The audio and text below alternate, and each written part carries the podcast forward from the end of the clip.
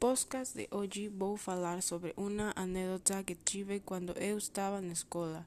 Eu tinha 12 anos na época e foi o aniversário do meu melhor amigo.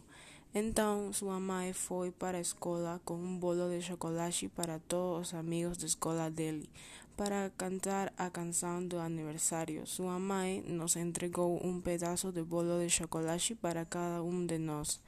Meu amigo tinha dentes postiços porque ele tive um problema, então eu estava à frente dele quando cantamos a canção de aniversário.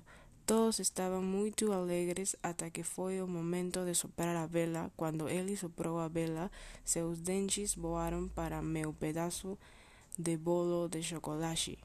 Foi bastante desconfortável. Todos começaram a rir dele. Também foi desconfortável para mim.